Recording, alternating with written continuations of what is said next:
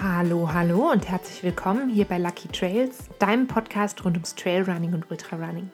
Ich bin Vicky, ich bin dein Host hier bei Lucky Trails und ich freue mich, dass du wieder eingeschaltet hast. In den vergangenen Wochen haben wir uns ja sehr ausführlich mit verschiedenen Wettkämpfen beschäftigt schon. Da ähm, kommt auch ganz sicher noch ein bisschen mehr dieses Jahr. Ähm, und ich habe während dieser Beschäftigung mit diesen Rennen speziell, also es gab ja eine Folge zum Engadin Ultra Trail und eine Folge zum Swiss Alpine Davos. Und ich habe während der Vorbereitung oder während der Auseinandersetzung und während der Rennen selber halt so ein bisschen gemerkt, wenn man innerhalb der Trail- und Ultra-Running-Szene, nenne ich es mal, unterwegs ist, dann bewegen wir uns eigentlich wie in so einer Blase. Also das ist ganz crazy, aber also zum Beispiel mein Instagram-Feed, also die Leute, denen ich folge, da passiert natürlich ganz, ganz viel rund um Trail und Ultrarunning. Und dann entwickelt sich sowas, das finde ich ganz spannend, dass das zur Realität wird und man fängt ja an, an das zu glauben, nur was einen umgibt. Das ist ja auch manchmal ein bisschen problematisch. Und in dem Fall meine ich aber jetzt, man sieht quasi nur Trail und Ultrarunning und, und Berge in seinem Feed. Und dann bekommt man so das Gefühl, ah, das ist alles viel größer, das findet quasi bei jedem so statt. Und das ist natürlich nicht so. Also für mich fühlt sich immer so total normal an und so, als ob das halt einfach, das gehört halt so zum Leben dazu. Aber jetzt für Leute, die, sag ich mal, sich außerhalb dieser Trail- und Ultrarunning-Blase bewegen, ist es natürlich jedes Mal wieder was ganz Neues und was ganz Besonderes und eben nicht das Normalste der Welt, jetzt zum Beispiel 70 oder 100 Kilometer Rennen zu gehen. Und ähm, das merke ich eben, dass, dass das eben nicht das Normalste der Welt ist. Das merkt man eben immer dann, wenn man anfängt, mit Leuten außerhalb des Trailrunnings darüber zu reden.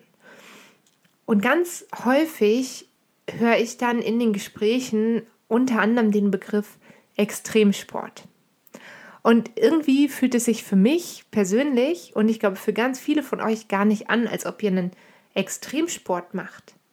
Und das habe ich mir gedacht, möchte ich mir mal anschauen. Also ich habe mich ein bisschen mit der Frage beschäftigt, ist Ultrarunning, also nicht Trailrunning, sondern wirklich Ultrarunning, ist das tatsächlich ein Extremsport? Und wo fängt eigentlich Extremsport an? Wie definiert sich das? Und natürlich habe ich mich gefragt, falls Ultrarunning ein Extremsport ist, welche Risiken birgt er dann? Ich glaube, ganz vorne anfangen ist in diesem Fall das Beste, nämlich mal zu schauen, was versteht man so im Allgemeinen unter Extremsport. Und das ist eigentlich, in erster Linie versteht man daran das Herangehen an äußerste sportliche Grenzen. Ich habe es mal ganz genau im Lexikon nachgeschlagen und im Lexikon wird Extremsport folgendermaßen definiert. Ein Extremsport ist das Ausüben außergewöhnlicher, zum Teil risikoreicher sportlicher Disziplinen, bei denen der Betreffende höchsten physischen und psychischen Belastungen ausgesetzt ist. Zu dem Begriff risikoreich kommen wir gleich auf jeden Fall nochmal. Ich glaube, in dieser Definition, die ich im Lexikon gefunden habe, scheint mir auf den ersten Blick diese hohe physische und psychische Belastung ausschlaggebend dafür zu sein, dass man in einem Extremsport unterwegs ist. Das Problem, sozusagen, was ich da sehe, ist aber, ähm, wann genau fängt es an, dass ein Sport eine besonders hohe physische und oder psychische Belastung hat?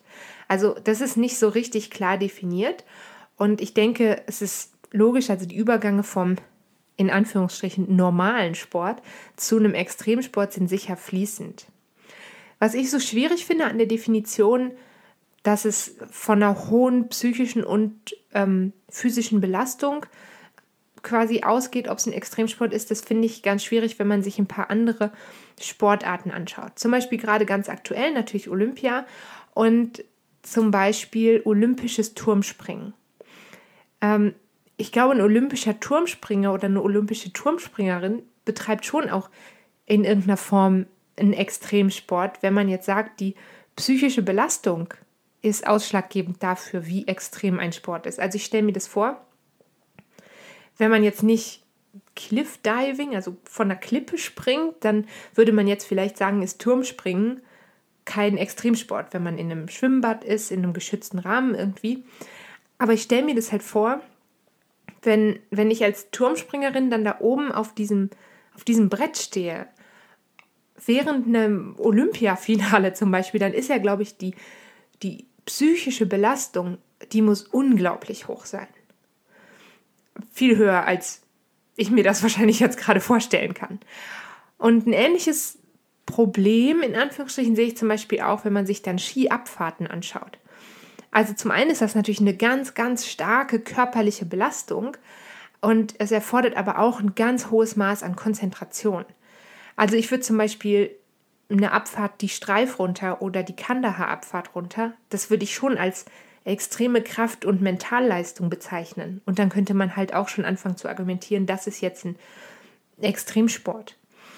Und genau diese beiden Beispiele, also das olympische Turmspringen zum Beispiel und so eine Abfahrt die Streif- oder die Kandahar-Abfahrt mit den Skiern runter, das sind für mich eigentlich Beispiele dafür, dass theoretisch jeder Sport zum Extremsport werden kann. Und ähm, Extremsport ist also, glaube ich, nicht was, was man einfach auf zwei oder drei bestimmte Merkmale runterbrechen kann. Und es ist natürlich auch wieder so, ähm, für den einen ist vielleicht einen Ultramarathon im 50-Kilometer-Bereich kein Extremsport, aber er würde dann vielleicht sagen, aber wenn wir uns so ab 300 Kilometer beginnt für ihn oder sie Extremsport. Ähm, aber laut Definition sozusagen würde Laufen und eben das, also das Laufen von Ultradistanzen, also der Ultramarathon neben ein paar anderen Ausdauersportarten mit besonders langen Belastungsphasen schon zu Extremsport zählen. Da würde dann aber zum Beispiel auch Langstreckenradrennen dazugehören oder Langstreckenschwimmen in offenem Gewässer, solche Sachen.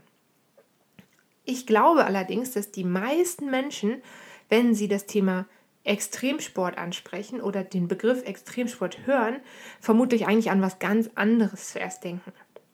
Ich glaube, die allermeisten denken an eine Unterform vom Extremsport und zwar an die sogenannten Risikosportarten. Und ich glaube, im allgemeinen Sprachgebrauch werden quasi diese beiden Kategorien sehr oft synonym verwendet. Das ist aber eben nicht hundertprozentig korrekt. Also eigentlich hätte man Extremsport als Überkategorie und die Risikosportarten wie so eine, so eine Subkategorie davon. Unter einem Risikosport versteht man nämlich eigentlich Sportarten, bei denen das Unfallrisiko sehr, sehr stark erhöht ist oder bei denen sich das Unfallrisiko nicht auf ein bestimmtes Maß reduzieren lässt. Ähm, klar ist das Unfallrisiko bei einem Ultramarathon tendenziell mal erstmal höher als bei einem 10-Kilometer-Lauf. Das ist schon unabhängig vom Terrain. Also ich glaube, das Unfallrisiko bei einem Ultramarathon in den Bergen ist tendenziell höher als das Unfallrisiko bei dem 10-Kilometer-Lauf in den Bergen. Ähm, allerdings empfinde ich es schon so für mich als Abstufung nochmal, wenn man sich dann Risikosportarten anschaut, also zum Beispiel keine abgeschlossene Liste, aber Basejumping, Speedflying, Downhill-Biken, Apnoe-Tauchen und solche Sachen, das ist, glaube ich, schon nochmal, also das glaube ich nicht nur, das ist ziemlich sicher so, ähm, ein deutlich erhöhtes Risiko gegenüber dem Ultrarunning. Ich stelle mir das eigentlich so vor, also auf einem Ultramarathon habe ich immer die Chance, also ich habe A, immer die Chance, ich kann eigentlich jederzeit aussteigen. Ich kann jederzeit sagen, so bis hier und nicht weiter. Wenn ich aber vielleicht beim Basejumping bin, dann kann ich nicht jederzeit aussteigen. Also wenn ich mich entschieden habe und die Risiken abgewägt habe und gesprungen bin, dann bin ich gesprungen. Ich habe jetzt Basejumping, wie gesagt, noch nie gemacht, ähm, aber wenn es einer von euch gemacht hat und da mal drüber sprechen möchte, dann ähm, schreibt mir doch. Ich wäre sehr interessiert, darüber mehr zu hören.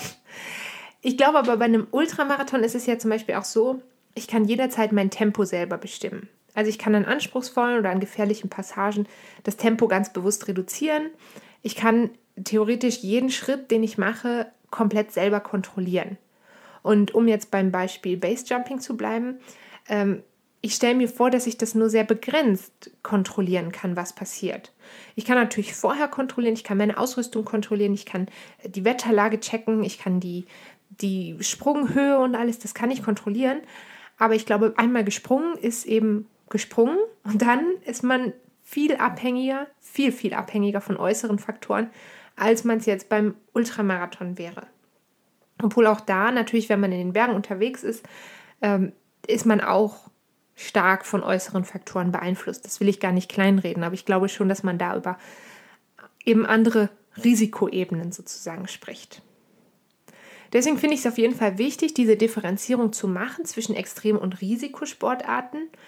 Und Ultrarunning fällt eben offiziell in diesen Bereich Extremsport, aber eben sicher nicht unter den Bereich Risikosport.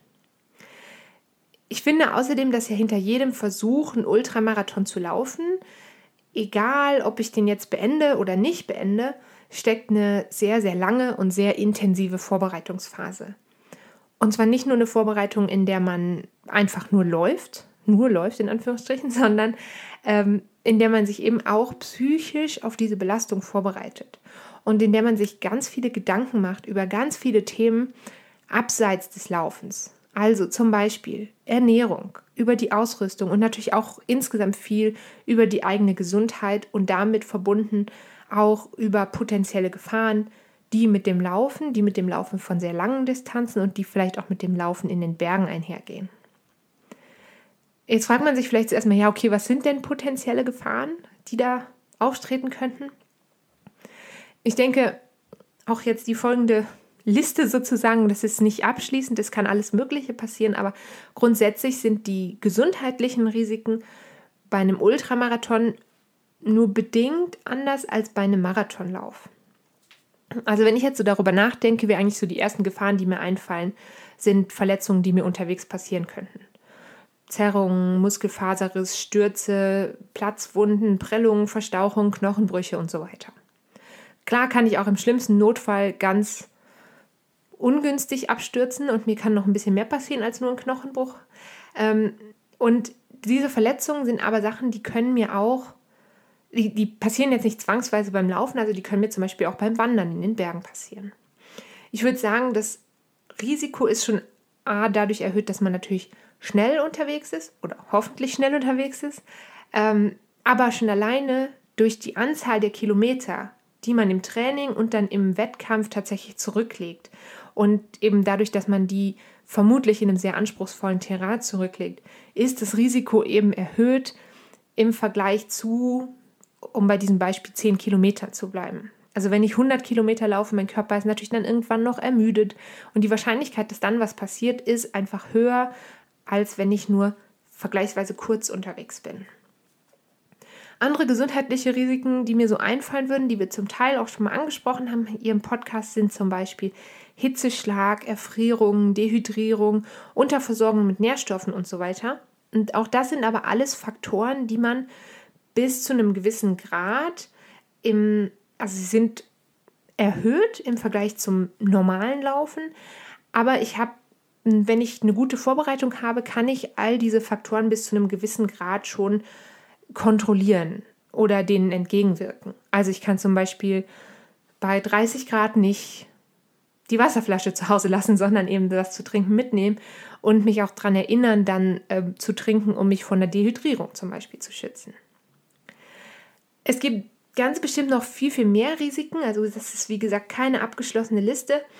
Aber grundsätzlich ist es so, dass ich persönlich, persönliche Meinung an dieser Stelle behaupten würde, dass sich Risiken im Ultrarunning im Vergleich zu anderen Extremen und vor allem auch zu anderen Risikosportarten, dass sich da die, die Gefahren und Risiken doch in relativ vertretbaren Grenzen halten.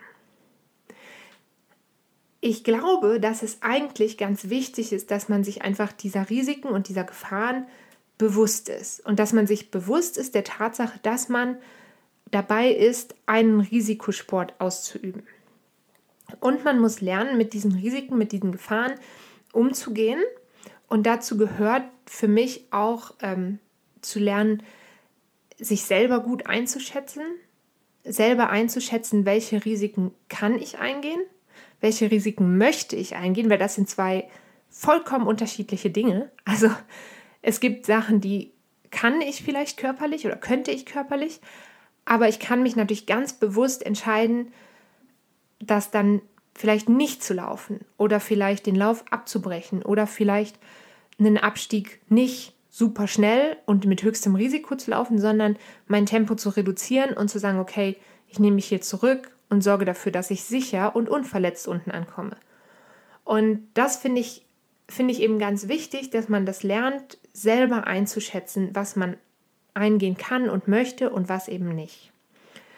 Und dazu gehört dann wieder, da haben wir auch schon mal in der Folge drüber gesprochen, dass man mit bestimmten Entscheidungen umgeht und quasi damit lernt zu leben, wenn man sich für was entschieden hat. Also es geht nicht darum, möglichst, ein möglichst leichtsinniges Verhalten an den Tag zu legen und immer möglichst viel Risiko einzugehen, sondern es geht darum, Situationen und sich selber richtig einschätzen, danach zu handeln und das Handeln dann und das finde ich ganz wichtig, am Ende positiv für dich bewerten. Also versuch nicht mit einem negativen Gefühl rauszugehen aus einem Lauf, egal für welche Risikovariante oder auch Nicht-Risikovariante du dich sozusagen entschieden hast. Ich denke, für viele steckt, also anders. Neben der Frage, ob das nicht ein Extremsport ist, wird man ja auch sehr häufig, oder ich werde das sehr häufig zumindest gefragt, und ich glaube ganz viele von euch auch, ist so, woher kommt diese Motivation? Warum will man das überhaupt machen? Warum will man sich diese, diesen Schmerzen, und ja, es tut weh, Ultramarathon tut weh, an, an irgendeinem Punkt tut es weh, äh, warum will man das machen? Und ich glaube, irgendwie wollen wir schon alle raus aus unserer Komfortzone. Also man will auch so ein bisschen seine eigenen Grenzen austesten. Man will die Grenzen vielleicht mal überschreiten. Man will aber natürlich versuchen, sie auch vielleicht zu verschieben. Und dazu fällt mir, also während ich mir hier so Gedanken darüber gemacht habe, ist mir eingefallen, dass wir in Folge 51, da haben wir über verschiedene Filme rund ums Ultrarunning und Trailrunning gesprochen. Und in dem Film The Golden Hour fällt ein Zitat, das geht so in die Richtung, dass wir modernen Menschen nicht mehr leiden müssen. Und ich glaube, genau das passiert, wenn wir so ein bisschen anfangen, unsere Grenzen auszuloten beim Ultrarunning auch und wenn wir Extremerfahrungen im Sport erleben. Und das kann eben, das kann, das muss nicht Ultrarunning sein. Also ich glaube, es kann auch eine, eine sehr, sehr schwierige Skiabfahrt, das kann auch eine Extrem- oder eine Grenzerfahrung für jemanden sein. Für mich ist es das auf jeden Fall, denn ich bin eine eher schlechte Skiabfahrerin. Ähm, und ich glaube, dass diese Motivation, sich so aus einer Komfortzone rauszubewegen und was zu erleben, was sonst nicht so passiert, dass das ein ganz, ganz großes Ding ist im Ultrarunning und eben vermutlich auch in anderen Extrem- und Risikosportarten. Also es geht zum einen darum, sich aus der Komfortzone rauszubewegen, es geht darum, die eigenen Grenzen auszuloten und vielleicht zu verschieben, aber es geht sicherlich auch manchmal darum, auszutesten, was ist Menschen möglich noch. Und da würde ich für mich eine Grenze ziehen. Also ich muss, oder ich bin ein sehr, ich glaube, ich bin ein sehr risikobewusster und sehr ähm, sicherheitsbewusster Mensch. Und für mich ich würde, glaube ich, niemals so weit gehen, dass ich wüsste, okay, jetzt an dieser Stelle setze ich jetzt sehr bewusst mein Leben aufs Spiel. Aber das passiert natürlich bei bestimmten Risikosportarten. Und ähm, ich glaube, ich bin nicht an dem Punkt, wo mir das im Ultrarunning passieren würde. Aber auch im Ultrarunning, wir gehen in die Berge, wenn wir in die Berge gehen. Es gibt natürlich auch flache Ultramarathons.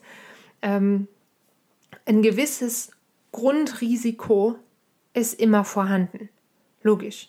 Ich kann, also der Klassiker wäre, ich kann abstürzen vom Trail und mir kann was. Ich kann mich verletzen und ich kann, je nachdem, wo ich unterwegs bin, wie schnell ich unterwegs bin, wie es mir geht, wo ich falsch trete, ich kann auch sterben. Das muss, das ist, ich denke schon, dass das irgendwie klar ist, dass es einem klar ist, wenn man unterwegs ist. Das ist mir nicht die ganze Zeit super präsent, aber ab und zu hört man es natürlich, dass es ähm, Verletzungen und, und Unfälle, schwere Unfälle gab bei ähm, bei Ultramarathon-Laufveranstaltungen, bei Wettkämpfen, aber eben auch im Training hört man es ab und zu. Und ich finde, da muss man sich halt auch bewusst sein, dass es halt einfach schon in einem gewissen Maß sich um einen gefährlichen Sport handelt. Ich glaube aber auch, also es ist nicht nur, nicht nur Risiko, was passiert, sondern ich glaube auch, wer, wer einen Sport, aber vielleicht in dem Fall wer einen Extremsport ganz bewusst ausführt, der stärkt natürlich auch Fähigkeiten, die außerhalb des Sports interessant und spannend sind. Ich möchte da gerne noch mal ein persönliches Beispiel von mir geben. Ähm, in der Folge letzte Woche habe ich euch erzählt von meinen Erlebnissen beim K68, beim Swiss Alpine Davos.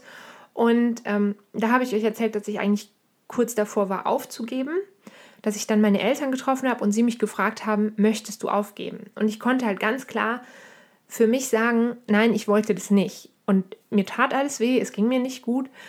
Aber ich glaube, dass ich durch das, durch das Ultrarunning, durch das lange Training, durch die ähm, Läufe, die wir machen, dass ich im ganz allgemein so gelernt habe, viel widerstandsfähiger zu sein und viel willensstärker geworden bin.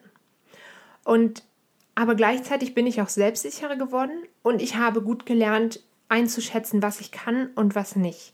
Und zwar eben physisch und psychisch. Und ich glaube, dass das auch eine ganz, ganz wertvolle Erfahrung, ganz wertvolles Learning ist, was man aus dem Ultrarunning für sich mitnehmen kann und sicherlich auch aus anderen kürzeren Läufen, aus ähm, anderen Sportarten einfach für sich selber lernen, ähm, seinen Willen quasi durchzusetzen und ähm, sich selber einzuschätzen, physisch und psychisch. Und damit entlasse ich dich in den Rest deiner Woche. Wenn dir diese Folge gefallen hat, dann freue ich mich sehr, wenn du Lucky Trails weiterempfiehlst. Über ein Abo auf einem der vielen Kanäle, Spotify, iTunes, YouTube und so weiter, freue ich mich natürlich auch sehr. Und wenn du mich anderweitig unterstützen willst, dann schau auf jeden Fall mal in der Infobox vorbei. Da findest du den Link zu meinem Spreadshirt Shop und natürlich zu meinem Patreon-Kanal. Falls du dich auch sonst weiter fürs Trailrunning interessierst, dann ist vielleicht ein Personal Coaching bei mir für dich das Richtige. Wenn dich das interessiert, da findest du auch den Link natürlich in der Infobox oder du gibst jetzt sofort in deinem Browser ein lucky-trails.com. So, genug geredet. Pass auf dich auf, bleib gesund und wir hören uns ganz bald wieder. Bis dahin, tschüss!